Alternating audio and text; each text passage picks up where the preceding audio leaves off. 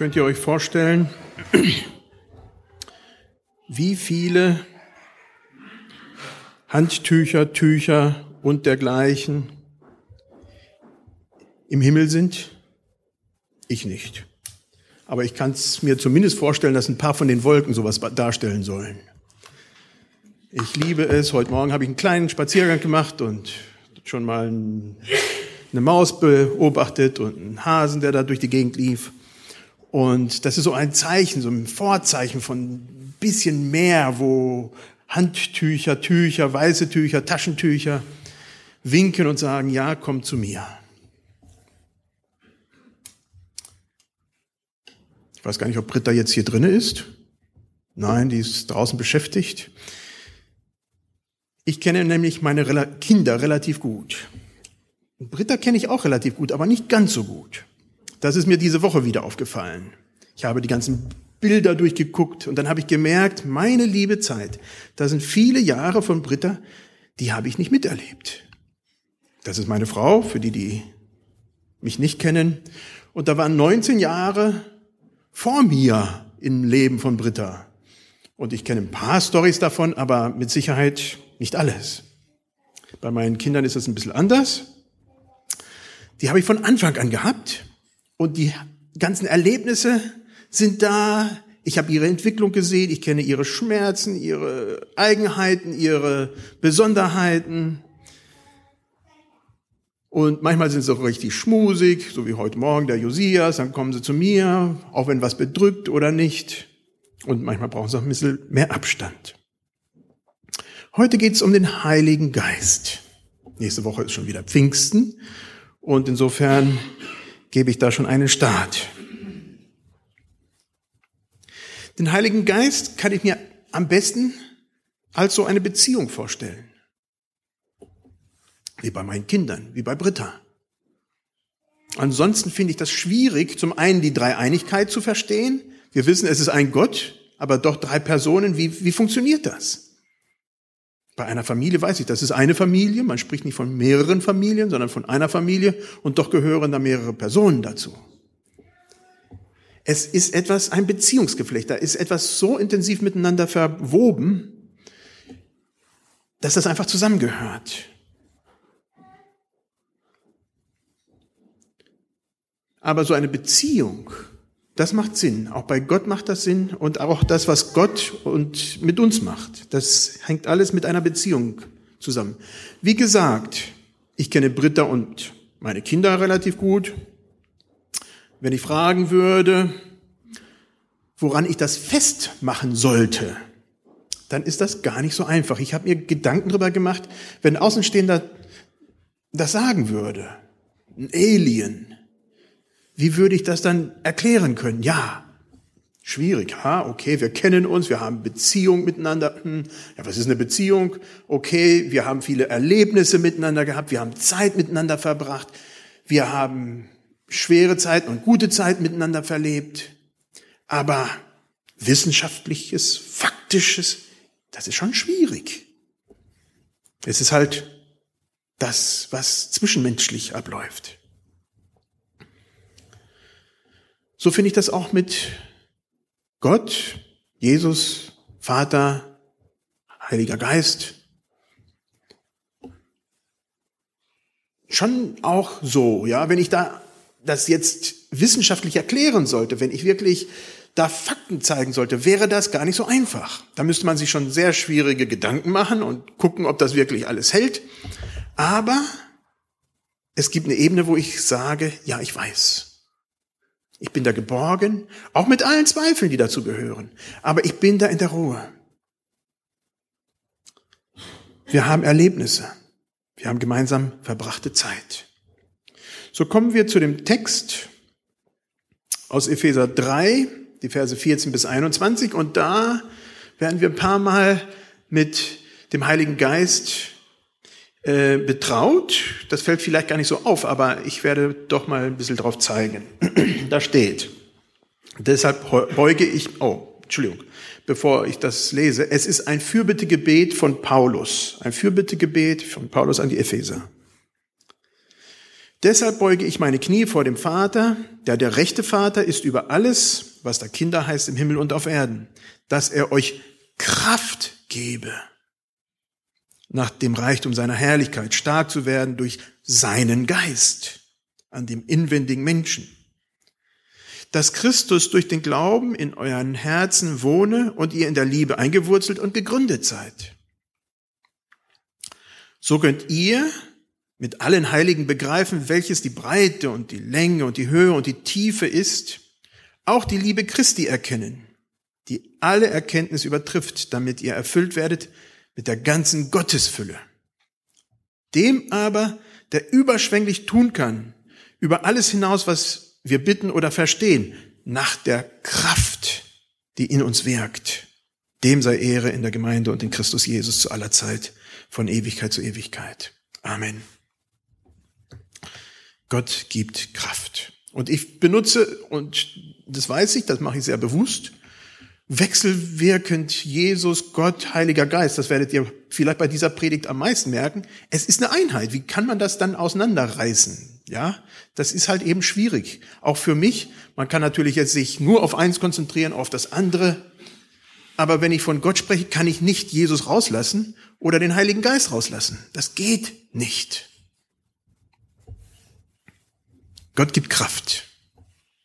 Das hier dafür benutzte Wort ist Dynamis oder Dyname, Dyname, Dynameno, Dynamin. Das sind die drei Formen, die hier in diesem Text vorkommen.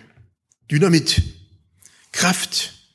Mit so Dynamit, da, da geht richtig was ab. Also wenn man Dynamit einsetzt und es zündet, ich weiß nicht, wer von euch das schon mal erlebt hat,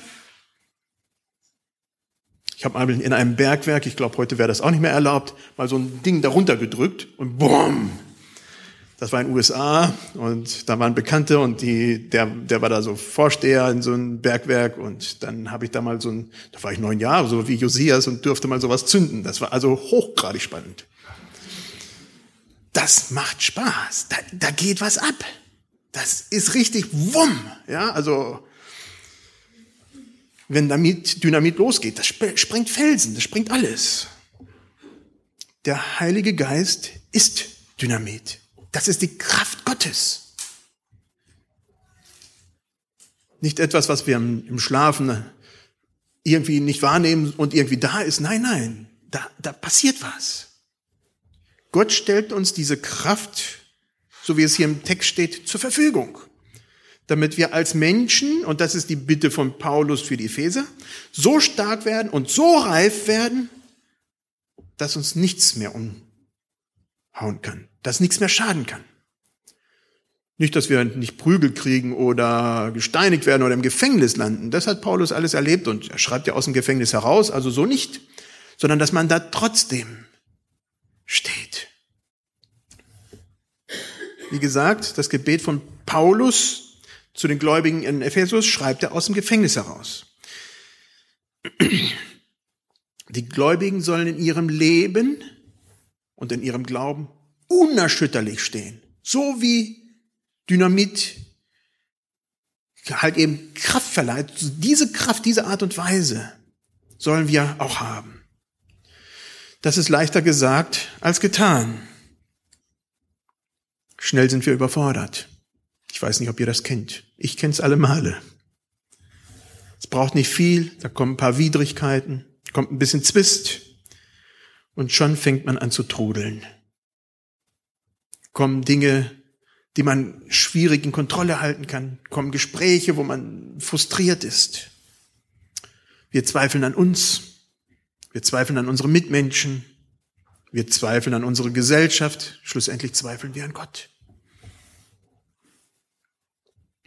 Der Einzige, der uns da halten kann und die Kraft geben kann, das ist Gottes Kraft. So wie wir diesen Sohn heute, die Geschichte von diesem Sohn hatten, der da mit ganz großen Zweifeln hingeht und doch diesen Blick zum Vaterhaus, zum Elternhaus wagte und zu sehen, was ist da? So ist es auch bei uns oftmals mit vielen, vielen Zweifeln und doch wagen wir diesen Blick zum Vater, zu Gott und sehen, was da ist. Diese Kraft, dieses Standvermögen eines ganz normalen Lebens als Christ. Das wünscht Paulus der Gemeinde. Paulus weiß sehr wohl aus eigener Erfahrung, wie das sein kann, wie schwierig das manchmal ist, dass nicht alles so glatt läuft. Und trotzdem wünscht er sich dieses Stehen im Glauben, diese Kraft, trotzdem weiterzumachen. Besonders wenn man selber nicht kann.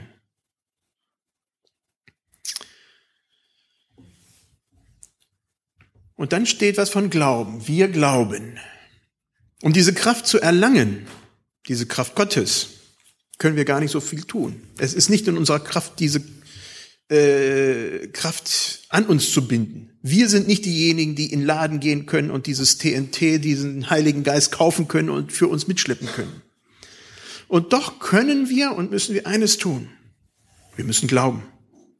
Müssen. Das ist schon wieder schwierig. Wie in einer Beziehung. Da passiert was. Da geht man etwas ein und damit wächst was. Glauben hat mit Vertrauen zu tun, hat mit Hingabe zu tun. Es ist nichts Mysteriöses. Es ist wie bei einer Familie. Man lässt sich aufeinander ein, mit mehr verbrachter gemeinsamer Zeit, mit geteilten positiven Erlebnissen wächst Vertrauen und Hingabe. Wir haben gerade den Ehekurs beendet, wo es gerade um diese Themen ging. So, so geht's auch mit unserer Beziehung zu Gott. Am Anfang unseres Glaubenslebens stehen vielleicht sehr, sehr viele Fragen und wenig, was wir wissen. Und mit zunehmendem Alter stehen vielleicht immer noch viele Fragen. Also ich muss sagen, als ich aus dem Theologiestudium kam, hatte ich viel mehr Fragen als Antworten. Und je mehr man da gräbt, desto besser ist es, dass wir Fragen haben. Sonst wird unser Glaube etwas verkrustet. Glauben an Gott. Trotzdem gehen wir Schritte. Erste Schritte, wir lesen in der Bibel, wir beten, wir lassen uns auf eine Beziehung ein. Und mit mehr Schritte, die wir gehen, wächst die Beziehung. Wie gesagt, sie mag hier und da wanken, die Jünger, das wird immer wieder, äh, finden wir das an verschiedenen Stellen, die zweifelten. Auch bei Jesus, nachdem sie wirklich Jahre bei ihm waren. Aber sie gingen diesen Weg. Wir glauben an Jesus Christus und dieser Glaube ist nicht abstrakt. Es ist kein Wissen auf der Basis von Wissenschaft und Studium. Das spielt auch eine Rolle. Aber es spielt halt eben nur eine Rolle. Es ist nicht alles. Der eine ist mehr in dem Bereich veranlagt und der andere weniger, aber es macht halt eben nur einen Teilbereich unserer Erfahrung mit Gott aus. Das meiste spielt sich im Herzen ab, spielt sich mit der Beziehungsebene ab. Es wäre interessant, mal auf der Basis von Wissenschaft ähm, eine Beziehung zu analysieren. Wie macht man das? Ist, äh, wie misst man Liebe äh, in einer Ehe? Das ist schon ganz, ganz schwierig, ja.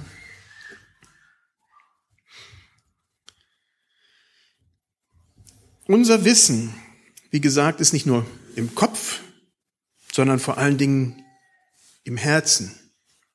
Es ist etwas, was gelebt wird. Und je mehr wir erleben, je mehr wir mit Christus erleben, im Glauben erleben,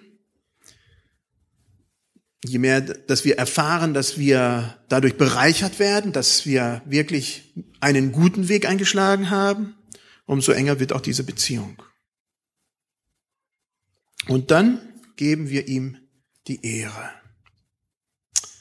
Wenn das passiert, wenn wir in diese Beziehung wachsen, wenn wir Gott mehr und mehr Platz in unserem Leben geben, dann geben wir ihm Ehre. Hier steht, dass wir dann die Breite, Länge, Höhe, Tiefe Gottes verstehen lernen. Ich denke, in einem kleinen Rahmen, mit Sicherheit nicht alles, unser Horizont ist nicht Gottes Horizont. Es ist immer noch ein sehr beschränkter Horizont. Aber trotzdem lernen wir Dimensionen kennen mit unserem Glauben, die einfach immer größer werden. Ich hoffe, dass ist auch so bei euren Beziehungen, die ihr habt, mit Freundschaften, dass man mehr kennenlernt, dass man mehr in die Beziehungen, die man kennt und in die man investiert, sei es in der Ehe und mit den Familien, mit den Kindern oder mit anderen, dann lernt man andere Dimensionen von den Personen auch kennen. Und so auch hier mit Gott, wir lernen durch mehr Erfahrung auch mehr kennen. Das führt zu Erfüllung. Das ist wie bei, das, bei dem Beispiel von meinen Kindern und Britta. Ich könnte sie ignorieren. Ich könnte meine Arbeit ernster nehmen und ich hätte vielen Grund als die Familie. Ich könnte ihnen sogar den Rücken kehren, mich ganz auf und davon machen und sagen, nee, das ist mir alles zu anstrengend. Das war ein guter Versuch, aber komm, wir hören damit auf. Und dann hau ich ab. Nie wieder gesehen. Das wäre unmenschlich, aber möglich. Es gibt's immer wieder. Ich wäre damit eine Schande für meine Familie, für meine Kinder, für mich selber und für die ganze Gesellschaft. Aber, wie gesagt, das gibt's. Wenn ich aber meine Kinder und meine Beziehung zu ihnen ernst nehme und mir Zeit nehme und immer wieder Zeit nehme, wenn ich sie fördere und mein Leben mit ihnen gestalte, ist das ein Segen. Und dass aus dem Segen wächst weiterer Segen. Bereite ihnen Ehre, sie bereiten mir Ehre. Auch wenn manchmal sowas geschieht, wie wir in der Geschichte gehört haben. Manchmal gehen wir Wege, die nicht gut sind und wie der Sohn dann wieder zur Haustür kommt und guckt, na, akzeptieren mich die Eltern oder doch nicht. So geht es auch manchmal in unserem Leben, dass wir Abwege gehen und vielleicht nach langer Zeit dann wieder den Schritt in die Beziehung hineinwagen und fragen, ist da noch von der anderen Seite etwas?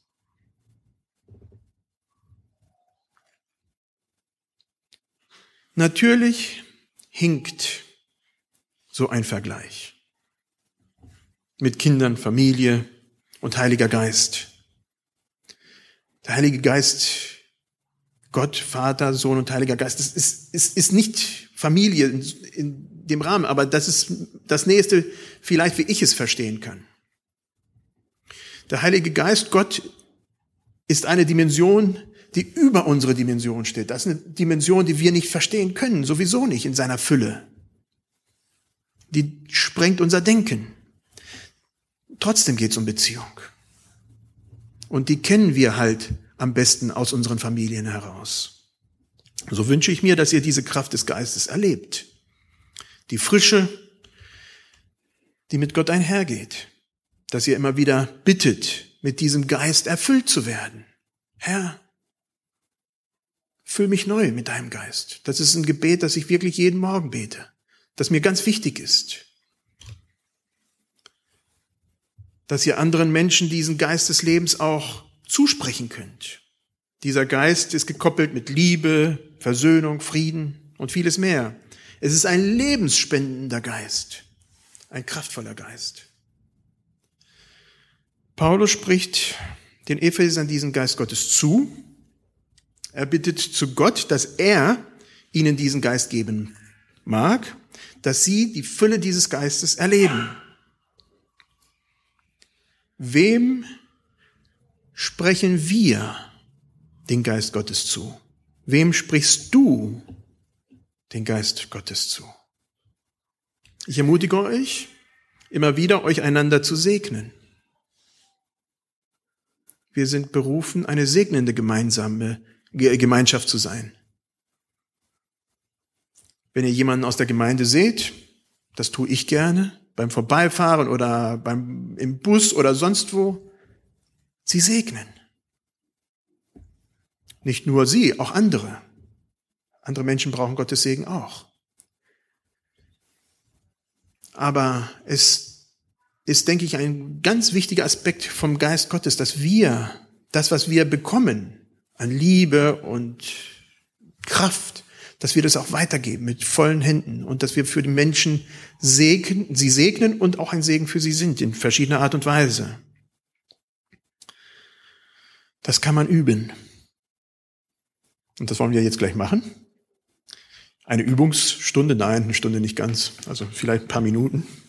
Aber wir wollen einen Augenblick ruhig werden. Und dann guckt ihr hier mal da im Raum, wenn ihr jemanden kennt und ein Anliegen habt oder wenn ihr an jemand gerade anderes denkt, dass ihr wirklich ganz bewusst diese Zeit nehmt und die Menschen unterm Segen Gottes stellt. Und auch nach dem Gottesdienst ermutige ich euch wirklich hinauszugehen und zu sagen, jawohl, wenn ich jemanden sehe, betet für sie, segnet sie. Das ist, was Paulus hier mit den Ephesern macht. Und das wollen wir auch füreinander tun. Gehen wir in die Stille. Ich gebe eine Zeit, einen Augenblick der Stille. Betet spezifisch für jemanden. Und ich schließe dann ab.